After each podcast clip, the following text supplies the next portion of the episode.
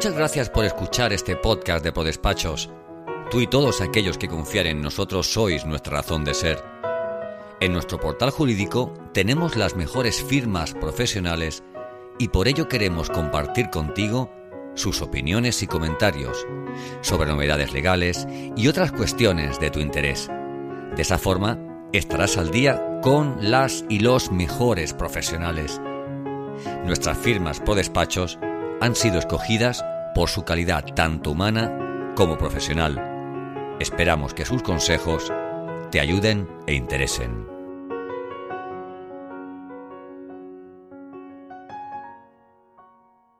¿Y los despachos profesionales eh, tienen unas necesidades específicas? ¿Qué es lo que, qué es lo que suelen pedir más? Bueno, al, final el despacho profesional, lo que hemos visto, porque hace muchos años que trabajamos en, el, en, el, colectivo de despachos profesionales, y sí que con los años hemos visto que si bien antes no era así, el despacho profesional, valga la redundancia, se ha profesionalizado. Entonces ha ocurrido que cada vez más un despacho profesional se parece a una empresa. Al final es una empresa con sus departamentos, con sus eh, áreas y además también incluso con responsables dentro de, estas áreas, incluso muchos de ellos cuando ya adquieren un tamaño considerable o necesario, con un gerente, con un director general que gestiona como, como un CEO pues, mm, una compañía de servicios profesionales. Entonces, al final es muy parecida la necesidad de un despacho profesional a la de otros colectivos, otros sectores, ¿vale? Yo te diría que quizá una de las preocupaciones que más nos trasladan nuestros clientes eh, de despachos profesionales es sobre todo la parte de seguridad, ¿no?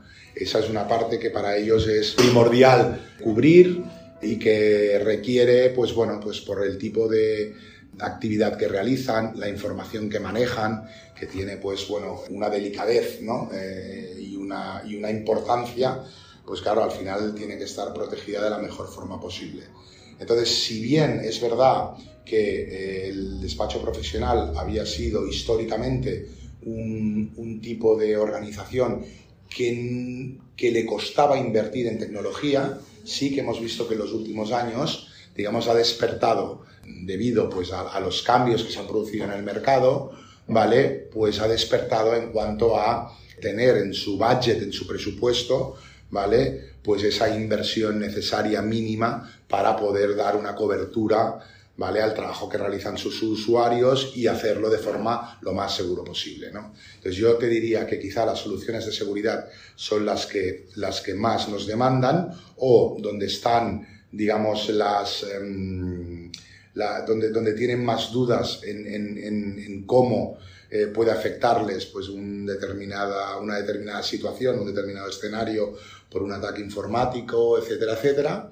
Nos encontramos también que, porque históricamente pues, han invertido menos en general en tecnología, pues tienen un mayor nivel de vulnerabilidades y por lo tanto eh, nuestra acción técnica ¿vale? Tanto en la parte de asesoramiento como en la parte de, implantación de soluciones, mejora eh, de forma muy rápida, ¿vale? Y, obtienen rápidamente muy buenos resultados, ¿vale? Con las acciones preventivas que, hacemos cuando contactan con nosotros. Luego también, y debido a la pandemia, pues bueno, eh, cada vez más despachos, por la necesidad de la movilidad y el teletrabajo, pues requieren una solución desatendida desde el punto de vista de disponer de infraestructura dentro del, despacho, porque al final eh, el despacho lo que se dedica es a prestar servicios profesionales y no a la informática. Entonces, cada vez más esa idea ha ido cuajando y cristalizando en, en los despachos profesionales para, pues de alguna forma, subcontratar toda esta área digamos, de soporte eh, y de maduración tecnológica, de camino hacia la transformación digital que tienen que ir haciendo, pues a través de proveedores externos. Nosotros, pues bueno, somos un proveedor con más de 40 años de experiencia y de vida en el mercado y con mucho conocimiento dentro del colectivo de despachos profesionales. Y bueno, y ahí es donde con nuestras soluciones, además de cloud, muy orientadas y muy, y muy personalizadas, eh, en el colectivo de despachos profesionales, pues bueno, hemos ido dotando pues de, estas soluciones de cloud a estos despachos para poder prestarles pues o para poder cubrir sobre todo esas necesidades que tenían post pandemia, algunos pre-pandemia, pero sobre todo post pandemia, de movilidad, de securización, de posibilidad de poder trabajar en cualquier lugar eh, y con cualquier dispositivo, de además eh, ajustar eh, los costes al tamaño ¿vale? de cada organización y la posibilidad de poder escalar en cada momento, escalar o desescalar en función de, pues bueno, de, los momentos que, va viviendo pues la compañía, ¿no? Oye, pues necesito más usuarios o abro una nueva delegación, pues es muy fácil desplegar los recursos necesarios, se hace en cuestión de minutos y da servicio automáticamente a aquellos usuarios que lo necesitan, ya sea en el territorio nacional o de forma internacional, ¿no? En esto damos la cobertura absoluta. Y esto, pues bueno, es quizá lo, lo más demandado. Y, y, para una persona que no, no, sea muy entendida, ¿cómo le explicarías todo el tema del e-cloud? De, de, una forma sencilla. ¿Cómo lo explicarías? Sí, mira, al final, al final el cloud computing lo que supone es, o sea, o, o, o, lo, o lo, que pretende es externalizar una, una parte o todo, toda aquella infraestructura que hasta la fecha ha estado ubicada en las instalaciones del cliente y de alguna forma reducir esa infraestructura, porque muchas veces, y sobre todo si hablamos del colectivo de despachos profesionales, no está en las condiciones que debería estar, no está protegida, eh, no está actualizada, no está adaptada, etcétera, etcétera. Y entonces lo que te permite el cloud es precisamente mejorar todos estos puntos. ¿vale? Tú externalizas toda esta parte, toda esta infraestructura se coloca en un data center, ¿vale? Donde ahí nosotros tenemos toda una infraestructura tecnológica brutal, preparada para dar cobertura de servicio a todas las aplicaciones que en estos momentos existen en el mercado, RPs, CRMs, HRMs, toda la parte ofimática de Microsoft, Microsoft 365, etcétera, etcétera. Y esto poderlo dar a través de Internet, de una conexión a Internet segura, utilizada de extremo a extremo, que al final llega al cliente, al equipo del cliente, y que lo que viaja por, la, por el canal de Internet no son las aplicaciones, sino que son al final, ni son los datos, son las imágenes que se computan, que se trabajan desde el data center. Al final lo que viaja por ese cable, ¿eh? por ese cable, por esa fibra, es simplemente los impactos de teclado, los movimientos de ratón que hace un usuario y las imágenes de las aplicaciones, con lo cual la seguridad es absoluta en este sentido. Y esto lo, lo obtiene en tiempo real, sin ningún delay. O sea, hoy, hoy tenemos comunicaciones que nos permiten precisamente con un 3G, con un 4G, con un 5G, poder trabajar con un rendimiento óptimo, perfecto, casi mejor que, que si trabajaras con los servidores en la habitación de al lado, ¿no? Y, y un poco viendo lo que hay y bien... Eh, y lo que, de lo que se habla que vendrá, e, es decir, ¿hasta dónde llegaremos? Es decir, esto, eh, eh, ¿qué, ¿qué, es lo, lo, próximo que nos llega en tema tecnológico? Esto no para nunca, ¿no? Porque precisamente no. es una, a veces es una, entre comillas, lamentación de las empresas o pequeños sobre todo, ¿no? Que es una inversión constante porque cambia continuamente, ¿no? ¿Qué, qué es lo próximo que, que puede llegar a, a, venir y a nivel tecnológico, ¿no?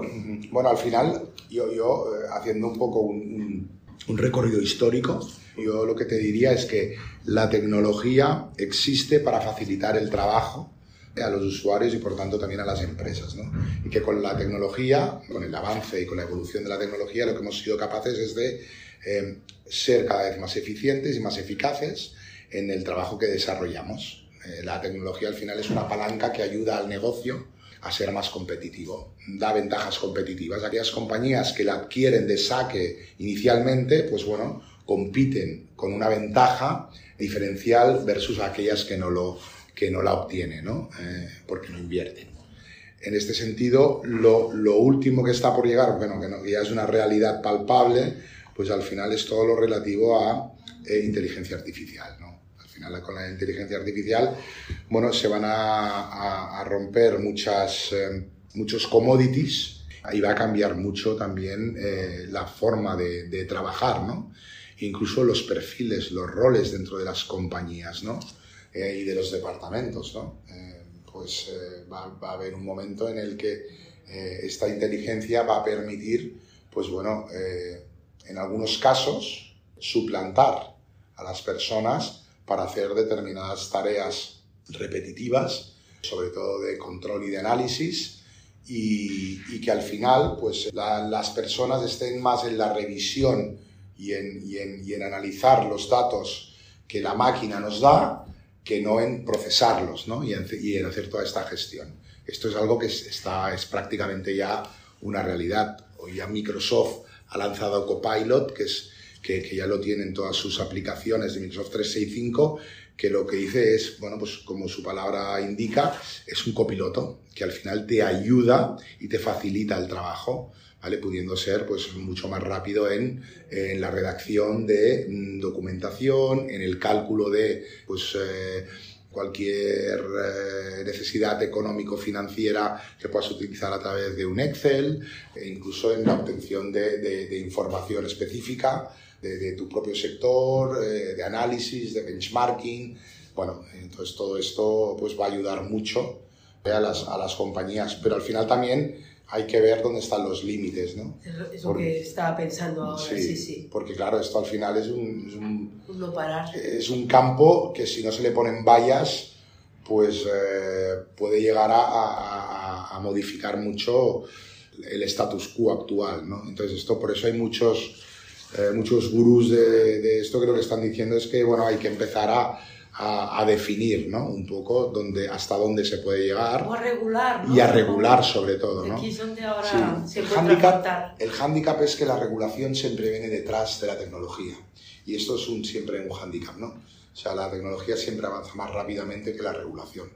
Entonces, bueno, hay que intentar eh, acompasar mejor todo esto, sobre todo por lo que estamos hablando, ¿no? Porque la inteligencia artificial no tiene límites. Claro. ¿Vale? Ni, ni, ni éticos, ni, ni, éticos, ni a nivel eh, de capacidades, ni a, ni a nivel de sectores. Eh, es, es, totalmente libre desde este punto de vista y es utilizable hoy ya, pues bueno, eh, la educación se está planteando el modelo, ¿no? Que, que los niños puedan utilizar ChatGPT 4 pues para poder hacer los assignments, los trabajos. Los trabajos de bachillerato. De, de, bachillerato, ¿no? Pues por ejemplo, claro. Y, y, entonces, claro, existen softwares que detectan si es plagio, si no es plagio, pero realmente que detecten que es inteligencia artificial o ChatGPT el que lo ha escrito, pues depende, es mucho más complicado, ¿no? Pero esto es como el virus y el antivirus, ¿no? Claro. Primero va el virus y luego viene el antivirus. Entonces, claro, el modelo, el modelo educacional, el modelo de educación actual, bueno, pues está un poco eh, en, en tela de juicio, ¿no? Con, con todas estas eh, aplicaciones y esta tecnología que permite hoy, pues bueno, eh, al, alcanzar unos niveles muy por encima del, del, control posible que hay pues, por parte de profesores, etc. Sí, posiblemente será un poco a ver quién sabe plantear mejor la pregunta, es decir, mm. el tema de la curiosidad, ¿no? Mm. O sea, eh, la información que obtenga el alumno dependerá de su curiosidad y la pregunta que sepa hacer sí, al sí. final. Esto es como ahora con las búsquedas, ¿no? Hay gente que sabe buscar muy bien por internet y hay gente pues que, que le cuesta que queda más. en lo básico. Vale, que se queda en lo básico y muchas veces es, oye, pues conoces a gente que cuando busca información ya con eh, el, buscador de turno, pues bueno, sabe encontrar esa información y de mucha más calidad. Pues con, con, con, la inteligencia artificial pues ocurrirá lo mismo, ¿no? El saber preguntar y repreguntarle para que la máquina de alguna forma profundice más en esa, en esa información y en el estilo en el que tú quieres que, que te plasme, ¿no? Eh, esa, esa información.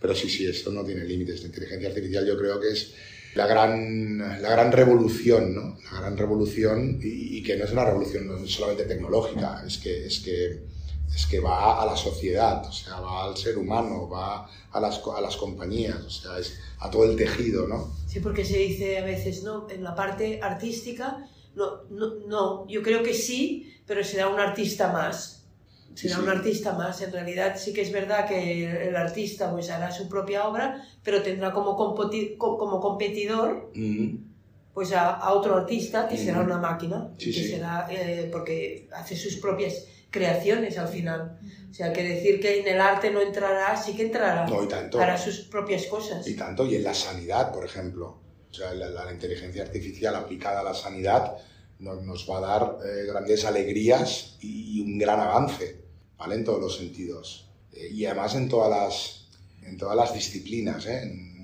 Desde la, eh, te diría, no sé, desde temas de corazón hasta temas de oftalmología. El otro día leía un artículo precisamente de la utilización de la inteligencia artificial en la, oftalmología para conseguir que, al final el cerebro es el que de alguna forma da esa visión a través del ojo, pues con los impulsos, pues esa inteligencia artificial sea capaz de, de conseguir esos impulsos cuando no se tienen para eh, gente que no ve, que pueda llegar a ver, o gente con, con- con- con enfermedades que hasta ahora eran incurables y que, y que son ciegas, eh, puedan ver, puedan llegar a ver.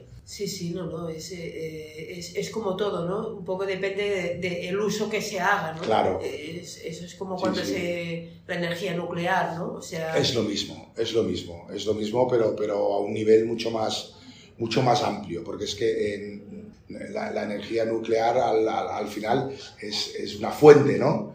Pero es que esto va Lo tiene todo, puede llegar a todo el mundo. a todo el mundo y además casi de forma gratuita, ¿no? Es que cualquiera hoy puede utilizar inteligencia artificial a través del chat GPT, ¿no?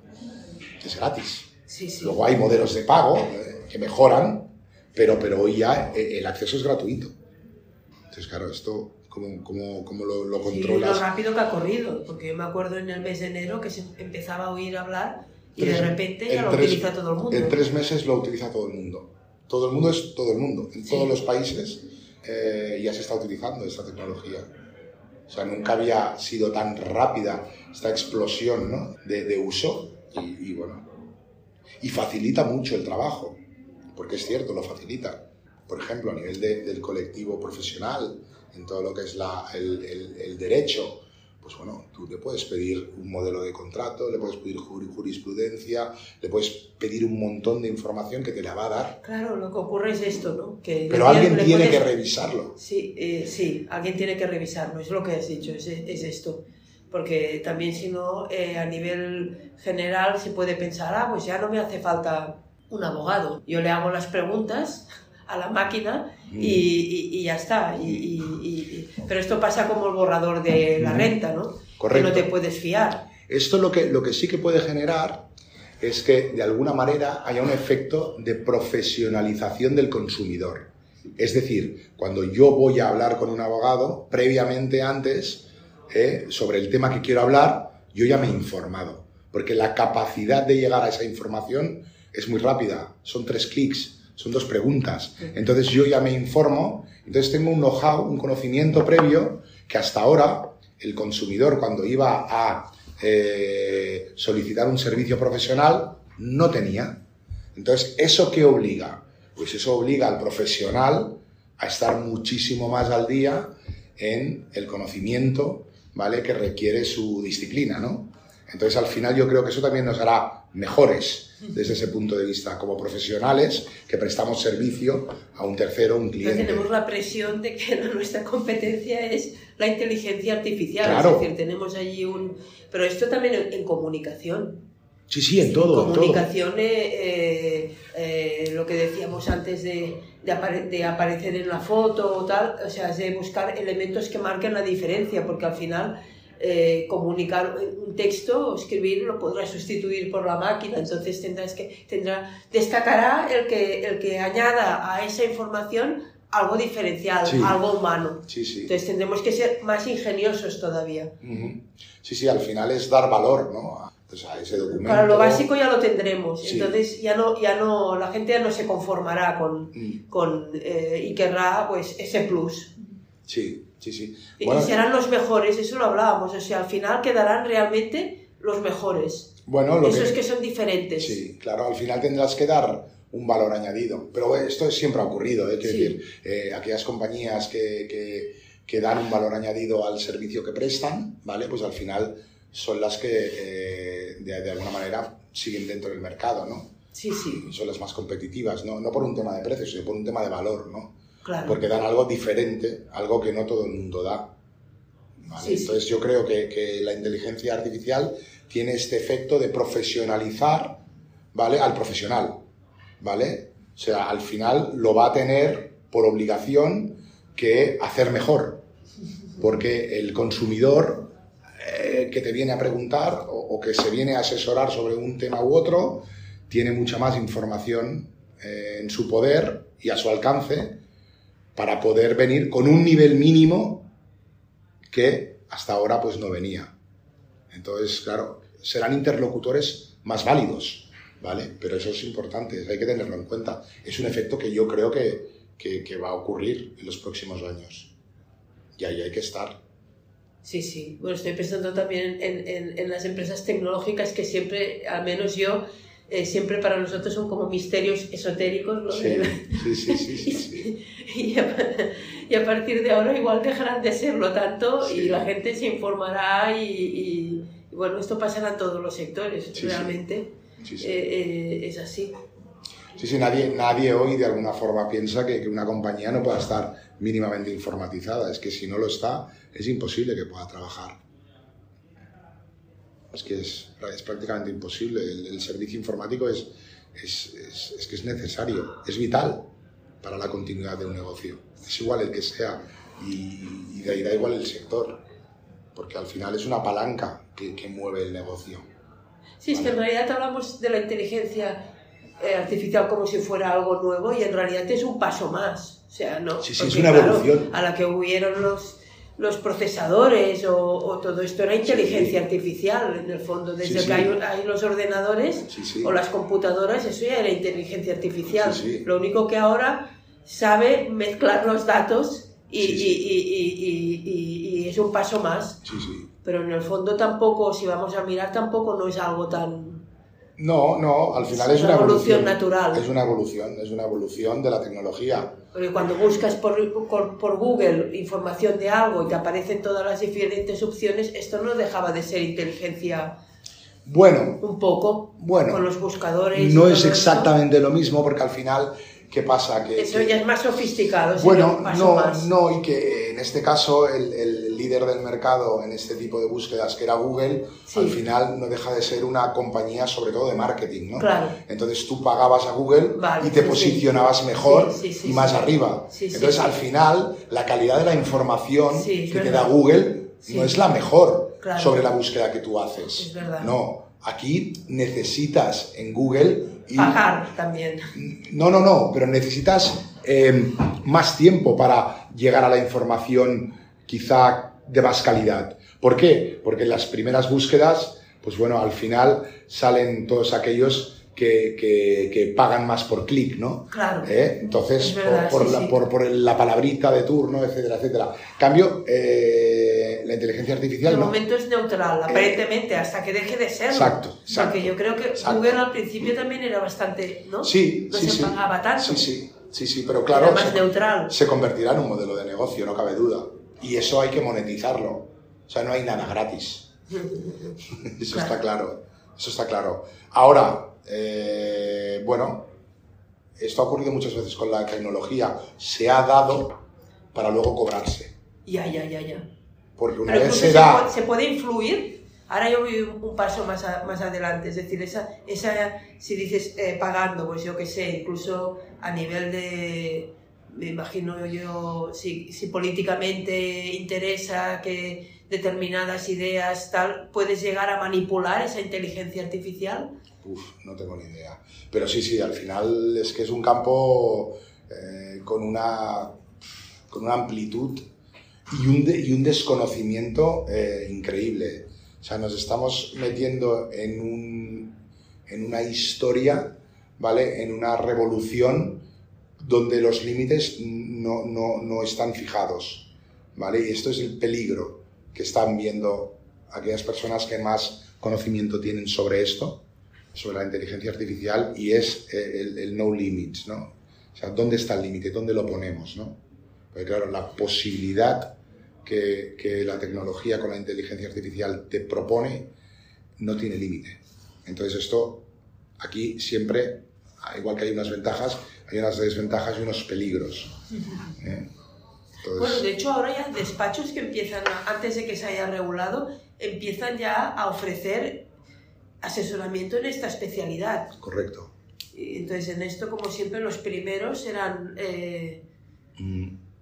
Sí, sí, aquí nosotros, pues bueno, eh, hemos tenido conversaciones también con algunos despachos con los que tímidamente hemos empezado a colaborar con ellos, siendo, por ejemplo, una, su departamento de desarrollo tecnológico en cuanto a servicios que ellos pueden ofrecer.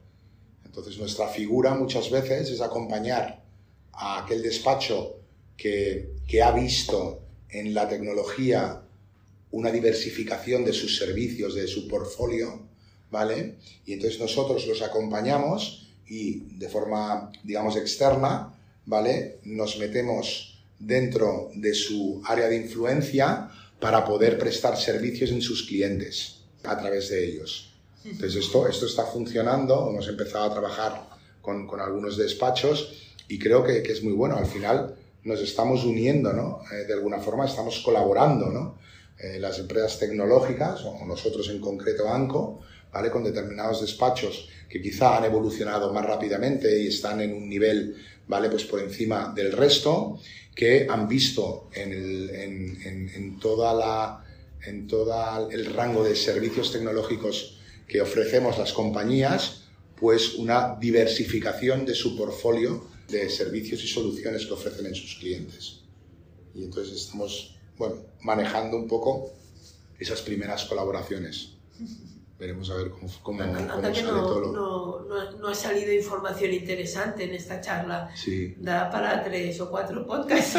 para tres, eh, uno de inteligencia artificial, el primero la introducción y entre medio también, eh, también lo que necesitaban los despachos profesionales. O sea, da para, para tres. Sí, yo, yo, yo, yo, por ejemplo ahora muchas veces pienso en, en que nosotros podemos ayudar al despacho profesional desde un punto de vista eh, proveedor, cliente, ¿vale?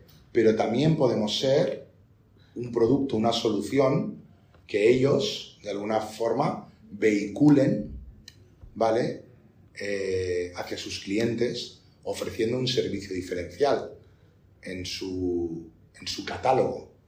Bueno, es que esto, esto está, es lo que dices tú, que ya te lo has encontrado, pero esto, por ejemplo, se está viendo que por eso eh, muchas empresas vienen eh, a ProDespachos, pues el tema de facturas electrónicas, de firmas digitales, eh, utilizan un, poco a, los despachos como, como intermediarios, un, poco, ¿no? Por ejemplo, de, de, protección de datos, pues también... o sea, muchas, además es curioso porque muchas de estas empresas que eran tradicionalmente de derechos, de derecho, por ejemplo, el tema de subvenciones o tal, hay un ingeniero que ha hecho un, programa tecnológico y entonces eh, eh, en este caso no es lo que tú dices, en este caso es claramente una firma que hay una fusión entre abogados y un ingeniero o un, o un informático, eh, que, que, crean ese, esa empresa, ese proyecto empresarial, pero al mismo tiempo también están despachos que no tienen internamente esto, pero que pues determinadas soluciones las integran y se convierten prácticamente en,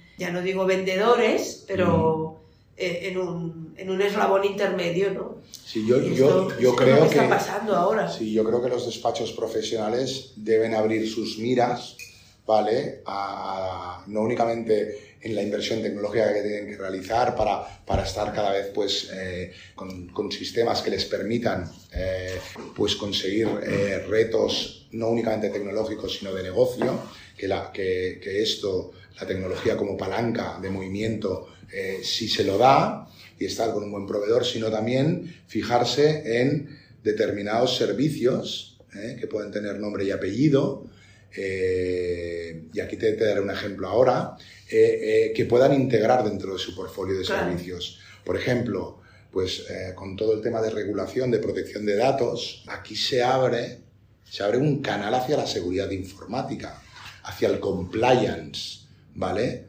Eh, la regulación, las leyes dicen que las cosas tienen que estar de una determinada forma, ¿no? Pues claro, eh, al final el abogado hoy se cierne simplemente en la parte más jurídica de, de esa regulación. Pero para que el cliente pueda cumplir con esa regulación, tiene que hacer movimientos internos que son tecnológicos. Claro. ¿Vale? De evolución, Claro. eh, de, de- de- de incorporar soluciones para poder proteger de la manera que la ley dice que eso tiene que estar, ¿no? Eh, y para evitar ese problema. Entonces, ese compliance no es únicamente jurídico, sino que también es técnico. Claro. Entonces, ahí es donde puede haber una fusión de, de la industria, del sector de despachos profesionales con el tecnológico y donde veo yo esa posible col- colaboración que nosotros estamos intentando promover con algunos de nuestros clientes despachos que, pues bueno, tienen o van un poquito más avanzados en este sentido y eh, han visto esa posibilidad ya. O nosotros la hemos despertado hablando con ellos como un área de negocio adicional de futuro, ¿no?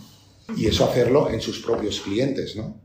Entonces esto es algo que, que- que puede ser una novedad, ¿eh? pues puede ser una novedad en, en que dos, dos sectores completamente, o sea, que no estaban alineados, que nunca lo habían estado, te diría más que eran completamente eh, diferentes, hoy, digamos, se alinean y, y colaboran, ¿no? Sí, sí. No, no, yo ahora estoy pensando, bueno, y también aquí está el tema de, de la administración, ¿no? Que a pesar de, de toda la, la digitalización y todo esto, hay muchas gestiones que todavía son muy, muy lentas. Y no sé, el otro día, por ejemplo, con un, un tema de certificado digital, si Ujú. seguías la vía eh, de la administración, igual te tirabas 15, de- 15 días eh, para conseguirlo. En cambio, pues una empresa que se dedica a esto, en media hora te eh, has conseguido eso que, que no hubieras eh, obtenido ni, ni en 15 ni en 3 semanas. Y Ujú. encima con cita previa, con... ¿no? Sí, sí. Y, y entonces de alguna manera pues todo esto también eh, va, va a revolucionar la relación con la administración. Si la, si la administración no espabila ella para Sí, sí, Para- facilitar los trámites a, a la gente, pues al final eh, la- eh, tienen que buscarse otras vías, ¿no? Sí, sí, la, la digitalización es, es, un- es una, es una evolución imparable. Es decir, está y seguirá estando y, y es, y es el, el presente y es el futuro. Entonces, cada vez más, todo va a ser más digital y, y esto nos va, va- va a reducir tiempos de carga, tiempos de, de- de trabajo, tiempos muertos que, que se tienen hoy en las compañías. ¿no? Hay muchas gestiones que antes se hacían yendo a Hacienda, hoy son telemáticas pues es exactamente lo mismo. Y en el momento en que, eh, por ejemplo, el área jurídica también se digitalice, pues bueno, habrán también seguramente muchos eh, intermediarios que igual pueden acabar desapareciendo ¿eh? de- dentro de los procesos jurídicos que hay, ¿no? Figuras que han sido emblemáticas, históricas, ¿no? Eh, Bueno, procuradores, es que es decir, Claro. o que su figura verdad. tiene que evolucionar, ¿no? Sí, Al final sí. hacia, hacia otra, ¿no? sí, sí, sí, Esto tiene que ser así. Claro, la, la tecnología cambia el modelo. Claro, sí, sí, Ese sí. es el problema. La tecnología siempre modifica el modelo. Es una evolución, pero modifica. Con lo cual hay cosas que dejamos de hacer de la forma en que la hacíamos. Y la Claro. vamos a tener que hacer de otra forma. Entonces al final tiene que haber una adaptación por parte de la compañía, de la empresa, en esa nueva forma, ¿no? Sí, sí. Entonces, intuir eso, eh, hacia dónde ¿vale? nos, nos dirigimos, es importante. Y es parte del servicio que nosotros prestamos en las compañías. ¿no? Un poco ese asesoramiento al final es marcar una hoja de ruta con el cliente desde el minuto cero, marcar unos objetivos, priorizar, poner una prioridad a esos objetivos que nos marcamos y trabajar para ir consiguiendo esos objetivos y una vez se consiguen, marcar nuevos objetivos Sí, sí, en los todas las líneas no de se acaban trabajo. nunca, ¿no? en todas las líneas de trabajo. Yo te lo decía, es una, es una evaluación continua. O sea, no paramos. Una de Y se van nuestras, añ- añadiendo Sí. objetivos. o sea, una, una- la- dentro del modelo de trabajo nuestro, nosotros lo que hacemos siempre en un cliente es analizar cómo está, hacer una foto estática de su situación actual y plantearle la situación óptima en la que debería estar, pues porque incumple o arriesga eh, en determinados puntos y, es importante que tome conciencia. Elaboramos una hoja de ruta, un documento en el que le hacemos un seguimiento constante, nos ponemos unos objetivos en los que vamos a trabajar de forma común. Nosotros no nos gusta ser un proveedor, digamos, externo, sino eh, de alguna forma nos integramos dentro de los equipos de la propia compañía para ayudarles ¿no? a conseguir estos objetivos. ¿no? Y intentamos también conocer al máximo cuáles son las líneas de negocio que tiene el cliente para ver cómo con la tecnología que está eh, al alcance de nuestras manos podemos ayudarles a ser más eficientes, a tener ventajas competitivas eh, frente a, a, sus competidores y, a, y, a, poder ser más eficaces ¿no? en este sentido. Y entonces sí, marcamos una hoja de ruta ¿vale? Con ellos, con cada uno de nuestros clientes, todos tienen una hoja de ruta marcada y vamos poco a poco, pues año tras año, consiguiendo estos objetivos y mejorando su situación tecnológica. Al final, lo que hacemos es establecer un camino de transformación digital que tenemos que recorrer y, bueno, en función de sus necesidades, el sector en el que están, su tamaño, su capacidad de inversión, pues vamos amoltando ad hoc, es decir, para cada cliente, pues los diferentes estándares, las diferentes mejores prácticas que hay para que ellos vayan obteniendo el, resultado que te da la tecnología, ¿no? Eh, esas capacidades que, hoy no pueden tener. Y luego todo esto envuelto en, en, la seguridad, ¿no? Pues que cuando hacemos algo y mejoramos algo, aquello que mejoramos y que hacemos, sea seguro, sea lo más seguro posible, ¿no? Entonces ahí intentamos, y también educar al usuario, ¿vale? Porque al final el eslabón más débil de la cadena de la seguridad es, el usuario, que es por donde entra el 90% eh, de los ataques de ransomware, de phishing, de, de las diferentes fórmulas que tienen los hackers, pues para poder penetrar dentro de un sistema informático. Y ya no es informática, es ingeniería social, ¿no? Eh, al final es hacerse pasar por alguien ¿vale? No siendo esa persona, engañando. Entonces, estudiando, pues, bueno, comportamientos, ¿no? De ese usuario para poder, eh, bueno, pues, eh, parecer ese usuario y a partir de aquí poder penetrar para luego poder atacar. Entonces, bueno. Eso ya había un poco de inteligencia artificial en esto, ¿no? bueno, aquí, aquí lo que llaman es ingeniería social. Datos. Sí, es ingeniería social. Al final es conocer cómo trabaja una compañía o un determinado, O un determinado departamento o los usuarios de un determinado departamento. Sí, sí, cómo se comunican, qué fuerte, ¿vale? En qué idioma, de qué forma. Y a partir de aquí, pues bueno, mm, dirigir el, el, el ataque suplantando una identidad. Si antes has dicho que hacía 40 años que, que, es de segunda generación o... Sí, sí, sí. Yo, yo, soy la segunda generación. Esta compañía la fundó mi padre en el año 80 y yo me incorporé hace 25 años. Eh, ahora ya él está jubilado y y yo sigo como segunda generación. en aquel momento eh, fue, ya no sí, o sea, una, un avanzado en el tiempo, ¿no? Totalmente, totalmente, sí, sí. Nosotros siempre eh, hemos intentado siempre ir un poco por delante, un paso por delante de lo que en el mercado había. Y, por ejemplo, una de las de los cambios que hicimos hace ya unos años es que nosotros dentro de la compañía creamos un departamento eh, que es I más I, que es de investigación y desarrollo, que lo único que hace este departamento es analizar la tecnología que existe en el mercado, en las diferentes áreas que nosotros tenemos el expertise, tenemos la, experiencia y el conocimiento, pero también en nuevas áreas que pueden venir y que podemos eh, introducir como complemento al resto de servicios que que eh, llevamos en nuestro portfolio, en nuestro catálogo de productos y servicios. Entonces ahí vamos incorporando, cada año nosotros incorporamos de la orden de entre 3 y 6 soluciones nuevas que complementan o dan una vuelta, ¿vale? Actualizan soluciones que ya tenemos. O sea, nuevas o que mejoran las que ya tenemos. Y esto la única manera de hacerlo era invertir. Entonces lo que hicimos es hace unos años crear ese departamento y tener gente únicamente dedicada a conocer la tecnología y a ver cómo la podemos implantar, cómo la podemos introducir dentro de ANCO ¿vale? Creando toda una serie de comités en el proceso de, de introducción de esa tecnología, internos, donde marketing también interviene, donde el área técnica también interviene, donde hacemos un benchmarking con las diferentes soluciones de una tecnología concreta que encontramos, con los diferentes fabricantes a nivel mundial y vemos cuál es el mejor, eh, su posicionamiento, su precio, cómo encajaría en un, eh, en un cliente tipo nuestro, eh, que es una pyme, una pequeña y mediana empresa.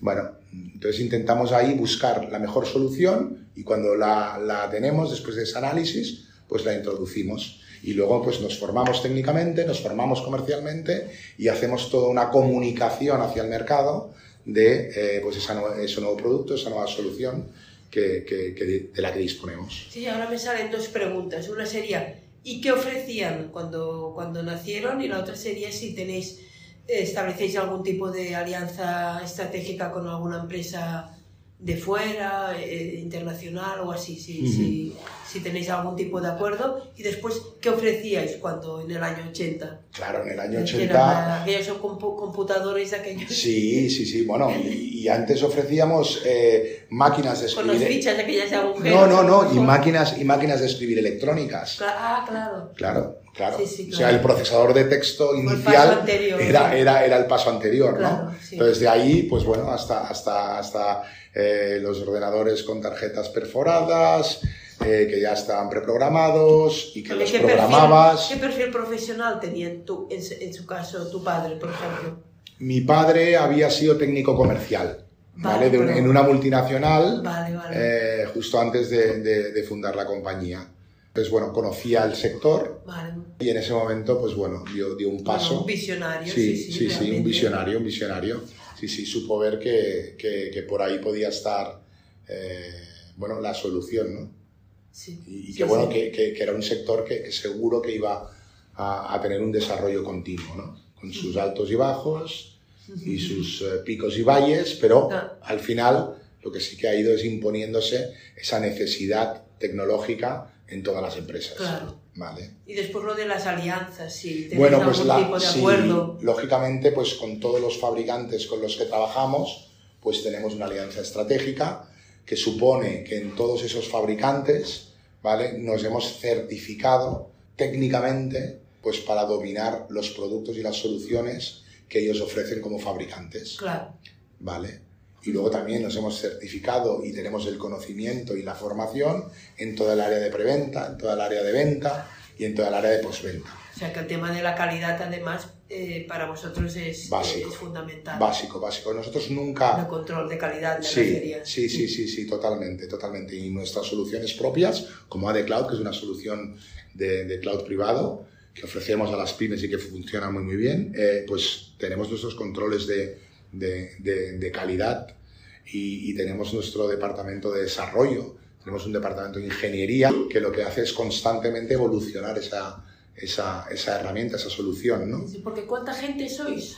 Pues en estos momentos, entre Barcelona y Madrid, 90 eh, personas. Madre mía. De las que te diría que el 70% es equipo técnico, multidisciplinar, con conocimiento en diferentes áreas de la tecnología y con especialidades, como te decía, lo del hospital, ¿eh? Eh, pues lo mismo, tenemos cardiólogos, oftalmólogos, traumatólogos en versión informática. matemáticos tenéis? Matemáticos no tenemos matemáticos. Ah, no. Cada vez ahora se están entrando más. Sí, sí, sí, sí, sí. Sí, eso sobre todo es en la parte de desarrollo de software. En la parte de desarrollo de software es donde realmente la, la, matemática eh, se está adquiriendo como, como, como, como carrera, ¿no? incluso, pues bueno, antes el que estudiaba matemáticas, pues solo tenía la salida de eh, ser profesor, ¿no? Hoy no. Hoy tiene salidas en el mundo tecnológico y además muy buscadas. De hecho, la nota media de matemáticas ha ido subiendo en los últimos años de forma exponencial. El corte medio para estudiar matemáticas. Y luego las, las combinatorias que se hacen de matemáticas con física, de matemáticas con economía. Esto ya es, es brutal. Sí, sí. la posibilidad hoy de estudio es brutal. Pues yo creo que tenemos material aquí. Eh... sí, sí, sí, sí, hemos, hablado de muchas cosas. Sí, sí, no, ha sido muy interesante, la verdad, la verdad es que sí. sí, pues, sí. pues me alegro, me alegro, me alegro. Gracias por escuchar este episodio del podcast de ProDespachos. Si te ha gustado este contenido, ¿por qué no nos dejas una reseña en Apple? Queremos saber tu opinión. Valora el capítulo, compártelo, súmate a nuestro podcast, haciendo que otros profesionales como tú lo conozcan. Y sobre todo, no olvides seguirnos en tu plataforma de podcast habitual para conocer al momento cada nuevo podcast de ProDespachos.